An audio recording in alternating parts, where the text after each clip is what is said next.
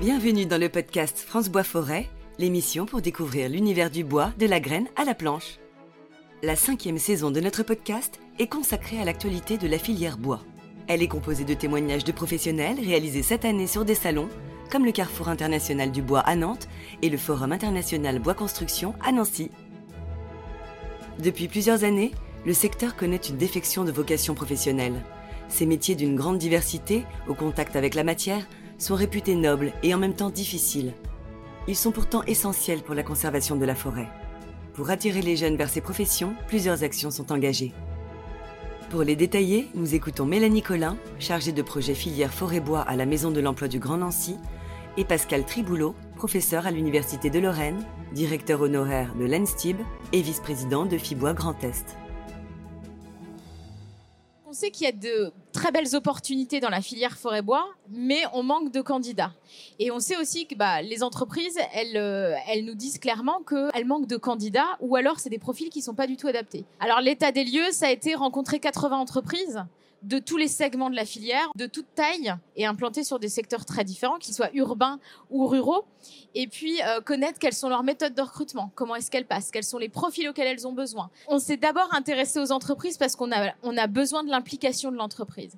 C'est que derrière sera donc déployé un plan d'action, mais le plan d'action, il faut qu'il soit en adéquation avec les besoins des entreprises et il faut qu'il soit co-construit avec elles. Sinon, ça ne peut pas fonctionner. Sur le territoire du Grand Est, il y a à peu près 8000 offres d'emploi qui sont à pourvoir chaque année. Donc, il n'y a pas de doute, c'est attractif. Par contre, il y a une méconnaissance évidente des métiers de la filière. Pourtant, ils sont très diversifiés, ils sont accessibles à des niveaux très différents.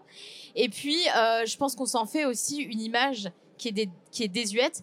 Ça reste des métiers euh, qui peuvent être difficiles, même s'ils sont très variés. Mais par contre, euh, ils ont une image qui leur colle à la peau. Chez beaucoup de personnes, et je pense que ça a été amplifié par la, pandémie, il y a une recherche de sens. Donc il y a un questionnement. Après, entre la phase de questionnement et de j'entre en formation et je suis capable d'être opérationnel dans l'entreprise, il y a aussi un temps qui se passe. On n'a quand même pas idée de de la diversité des métiers qui existent et de ce que ça implique. Donc euh, oui, on trouve ça euh, très bien de travailler en forêt, mais est-ce qu'on les connaît vraiment ces métiers? Le propos, c'est pas de dire qu'ils sont plus attractifs. Le propos, c'est de dire qu'ils sont dans aucun radar. C'est-à-dire qu'ils n'existent dans les indicateurs euh, classiques pour les jeunes qui cherchent de l'orientation, ils n'existent nulle part, ou, alors à la marge. Le, problème, et tu l'as parfaitement dit, c'est pas le problème de l'attractivité en nombre d'emplois. Des emplois, il y en a en quantité. C'est pas ça le souci. Mais le souci, il faut, il faut se mettre à la place d'un jeune.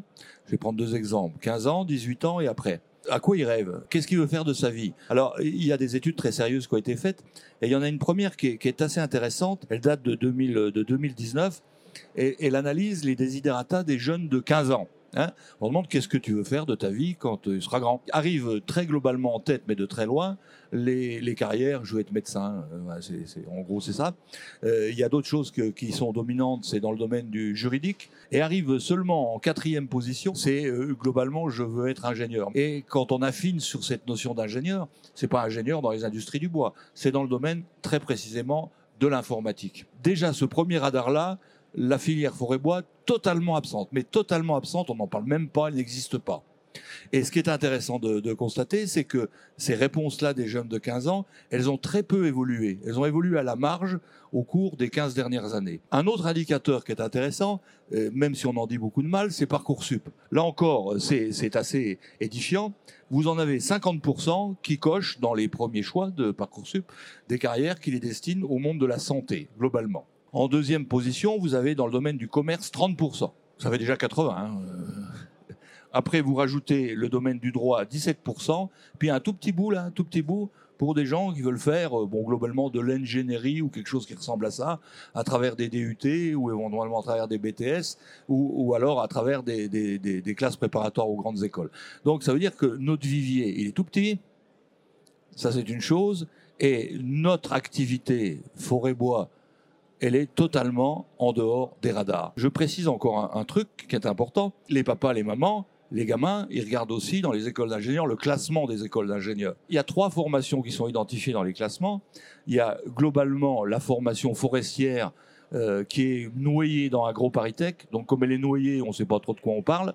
Donc celle-là est relativement bien placée. Vous prenez les deux écoles, qui sont les deux écoles très clairement identifiées sur le secteur du bois, de la transformation du bois. C'est pas exactement la dernière place, mais c'est dans les dix dernières sur à peu près les 200 écoles. Parce que les critères sont pas adaptés Il y a un critère qui est important, dans les, il faut le dire aussi, c'est que moi, dans une de mes responsabilités universitaires, j'ai eu la charge de toutes les écoles d'ingénieurs de l'Université de Lorraine. Donc il y avait 11 écoles d'ingénieurs dans des domaines très différents. On regardait tous les ans les salaires à l'embauche pour les jeunes ingénieurs débutants. L'écart à l'embauche hein, pour un jeune ingénieur, il y a un écart de salaire entre l'école des mines qui a le salaire le plus élevé et l'ENSTIP qui a le salaire le plus bas de 43%. 43%, ça pèse un petit peu quoi. Donc ça c'est un élément. L'autre élément encore qui est incontestable, nos entreprises elles sont pas à la ville, elles sont à la campagne. Ça peut être un, élément d'attractivité, mais ça peut être aussi un repoussoir pour plein d'autres choses. Pour conclure, le problème c'est qu'on est totalement absent des radars au moment cruciaux, au moment des choix. Et rien ne nous aide. J'ai fait le même constat. Après, là, on évoquait euh, les écoles d'ingénieurs, donc ça va être un public qui va être assez différent de celui que moi je vais croiser parce que euh, l'ingénieur va euh, mieux connaître le parcours pour pouvoir s'orienter en fait. Au niveau orientation, va mieux maîtriser les codes. Je m'intéresse à, un public qui est très différent, c'est-à-dire que dans les animations qu'on peut, qu'on peut proposer justement sur la promotion des métiers du bois, on s'adresse à la fois à des jeunes des missions locales, parce que je travaille dans une maison de l'emploi et c'est une structure sort de la mission locale, des personnes qui sont en service civique, des demandeurs d'emploi qui viennent de, Pôle emploi, des personnes en insertion qui n'ont pas travaillé depuis longtemps, et puis des gens qui, ont juste, euh, qui se posent juste la question, je recherche du sens à mon travail, j'aimerais avoir des informations. Et puis, autre cible non négligeable, ce sont les prescripteurs de l'emploi ce qu'on appelle les prescripteurs de l'emploi. C'est un conseiller mission locale, un conseiller Pôle emploi, c'est un conseiller d'orientation. Parce que ces gens-là également ne connaissent pas bien finalement les métiers du bois. C'est ça. Et vu que ce sont les premiers relais dans l'orientation, si eux ne, ne connaissent pas la filière, ils peuvent pas euh, derrière envoyer des personnes qui s'intéressent à ces métiers-là. Alors concernant l'orientation, puisque c'est l'un des axes de travail euh, d'arborescence, on a organisé en novembre 2021 le mois du bois. On a décidé de euh, mettre la lumière en fait sur les métiers de la filière durant une période un petit peu plus courte. Et dans les actions, il y a eu des visites, des visites d'entreprise, des visites de centres de formation, des visites de chantier, pour que les personnes donc tant les demandeurs d'emploi que les prescripteurs puissent juger par eux-mêmes. Ils vont directement sur place, ils voient quelles sont les conditions de travail, quel est le quotidien, et ils leur posent directement des questions. Après, on a organisé également, par exemple, des ateliers de plantation animés euh, avec l'ONF ouvert au grand public. Donc là, les, les, euh, organisés durant les vacances scolaires, ce qui fait que les, familles ont pu venir. Et puis un peu sous le prétexte de découverte du patrimoine naturel local et puis euh, le côté ludique de la plantation, il nous faudrait un an de recul en fait pour réellement euh, s'implanter dans les, les systèmes de formation qui suivent et donc savoir s'il y a réellement des personnes qui rentrent en formation. Au niveau des prescripteurs, je ne doute pas qu'il y ait une meilleure connaissance de la filière et je pense qu'elle elle, elle reste à développer. Euh, mais par contre, il nous faut davantage de recul. Après, on a d'autres initiatives au niveau de la formation également. Je voudrais insister sur un point qui est, un, qui est le nœud du problème. C'est le problème de l'éducation au sens le plus générique du terme. Dans le rapport Catlo, il y avait la recommandation numéro 14, je la connais presque par cœur, qui tendait à demander à ce qu'on introduise dès le primaire, dans la formation de nos gamins, la formation sur la forêt et le bois. Tant qu'on n'aura pas fait ça, on n'arrivera à rien résoudre du tout de mon point de vue. Je prends un, secteur, celui des ETF, les gens qui travaillent en forêt, les bûcherons, les débardeurs, etc., etc. Comment voulez-vous attirer des gens dans ce métier-là alors que globalement la société aujourd'hui est en train de se radicaliser contre ce secteur professionnel. Des bûcherons qui sont insultés en forêt aujourd'hui, c'est pas tous les matins, mais presque. Des bûcherons dont les, machines sont sabotées, c'est pas tous les matins ou presque. Donc il y a une espèce de, profession maudite. Sans les bûcherons, ici, il se passe rien, quoi. Faut, faut en avoir conscience.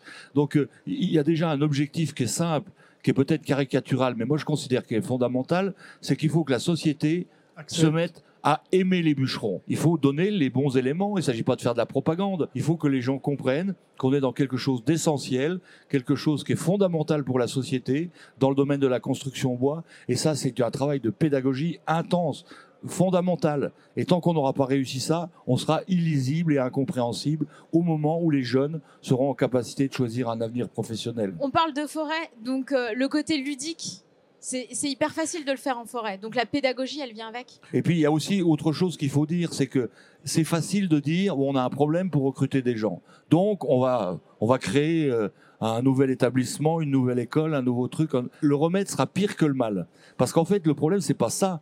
Les outils de formation ils existent, les emplois ils existent. Le problème c'est les gens qu'on fait rentrer dans les outils de formation. Et ça ça passe par un changement profond de la société vis-à-vis du secteur qu'elle nôtre. Moi, j'ai envie de dire tout simplement à toutes les personnes qui s'intéressent, qui s'interrogent plutôt aujourd'hui sur leur carrière professionnelle, qu'elles s'intéressent un tout petit peu sur les métiers de la filière bois. Ils sont tellement différents, ils sont tellement diversifiés, ils sont tellement accessibles, comme je disais, à tous les niveaux, qu'il y a nécessairement un métier dans lequel on peut se sentir bien et dans lequel on peut se sentir utile. Le podcast France Bois Forêt, l'émission pour découvrir l'univers du bois, de la graine à la planche.